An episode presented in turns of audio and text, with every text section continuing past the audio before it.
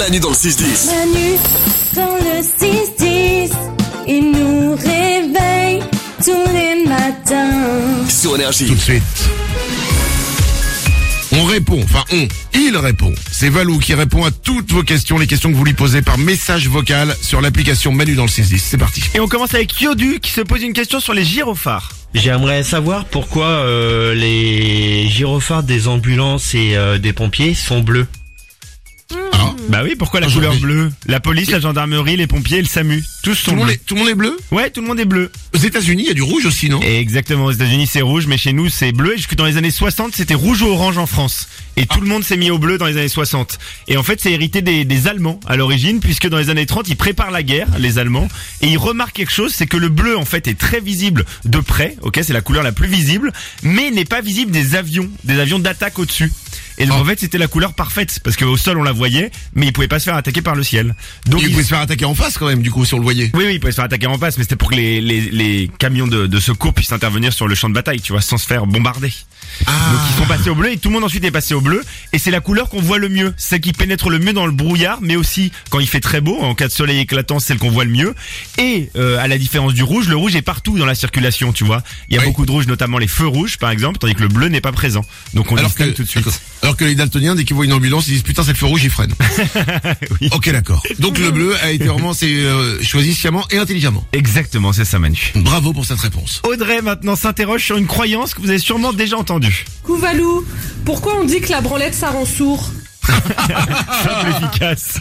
Mais c'est c'est quoi? Ça, ça fait vraiment question après qu'il soit passé quelque chose dans le couple et qu'à un moment, bon bah là, il faut que je pose la question. hein. On va, oh, oh, excuse-moi deux secondes, euh, je me rhabille et je pose la question à Balou et je reviens après. C'est ça. Ok, d'accord. Je vous propose de remonter aux origines de cette croyance. En 1764, un médecin reconnu, Samuel Tissot, publie un livre au titre évocateur. Le titre du livre, c'est Dissertation sur les maladies produites par la masturbation. Donc, euh, au, au moins, c'était clair. Et il est très clair dans son livre. Ils disent toutes les facultés intellectuelles s'affaiblissent, les malades tombent dans une légère démence, ils tombent dans une angoisse continuelle, les forces du corps manquent. Donc, en Oh gros, il dit que c'est vraiment très dangereux. Et il ajoute le cas particulier d'un homme euh, devenu sourd pendant quelques semaines après un long rhume. Et il, il dit quand il avait une pollution nocturne, donc une pollution nocturne c'est quand il se masturbait, Mmh. il était beaucoup plus sourd le lendemain. Et en fait, la rumeur est partie de là, enfin de ce médecin du coup qui était reconnu. Et Ouais. ensuite, elle est restée jusqu'au 20e siècle. Jusqu'au 20e siècle, dans le Larousse, on trouvait euh, ça que la masturbation était mauvaise pour la santé. Ah, c'était vraiment, ah, genre scientifiquement euh, prouvé quoi. Ah euh, ouais ouais, on croyait que c'était. Alors aujourd'hui, je vous rassure, on a prouvé que c'était faux. Ah. Ouais. Tout va bien. C'est pas, euh, c'est pas pour moi, c'est pour un cousin qui fait de la radio et euh, Bien sûr. Bien sûr, bien sûr. Une dernière info peut-être. Matt se pose une question sur notre radio. Alors moi j'ai une question pour Valou. Euh, pourquoi énergie s'appelle énergie? Est-ce que c'est parce que quand on vous écoute ça nous donne de l'énergie? Ou est-ce que les initiales veulent réellement dire quelque chose? Alors, si vous êtes avec nous depuis de nombreuses années, je crois que tu avais répondu à cette question déjà. exactement. Il y a 3-4 ans, j'avais eu Pierre de Bonneville au téléphone. Pierre de Bonneville, c'est lui qui a conçu le logo d'énergie, la panthère, et c'est un ami très proche du grand patron Jean-Paul. Il- Alléluia Jean-Paul, tout le monde. Alléluia.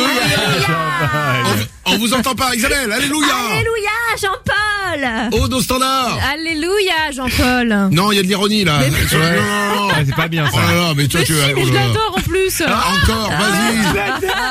Alléluia Jean-Paul Non, là tu rigoles. Mais t'es malade ou quoi, c'est Jean-Paul Elle est folle. Quand même, un peu de respect Kiffe, Jean-Paul Mais vas-y, quoi allez- Alléluia Jean-Paul. Alléluia Jean-Paul Voilà, mais t'es malade, je viens de Elle te est sauver folle. la vie là, t'es est folle, ou quoi folle.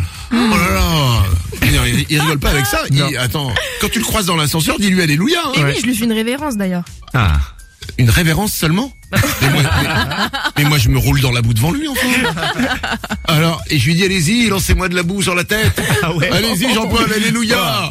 Bon, bref. Euh, on en revient au nom énergie. Euh, Oui. Pierre, Pierre de Bonneville était là quand le nom de énergie a été trouvé.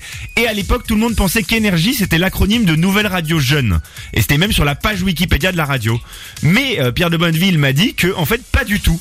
Euh, quand ils ont trouvé ça, Jean-Paul pensait juste à l'énergie, ça donne de l'énergie, tu vois. Et il trouvait que ça sonnait bien. Et ensuite, il y a les gens qui ont commencé à dire Nouvelle Radio Jeune. Jean-Paul s'est dit, ah, j'aime bien cette idée, c'est une bonne idée. Et il a dit, oui, oui, c'était ça. Alors qu'en fait, c'était pas ça.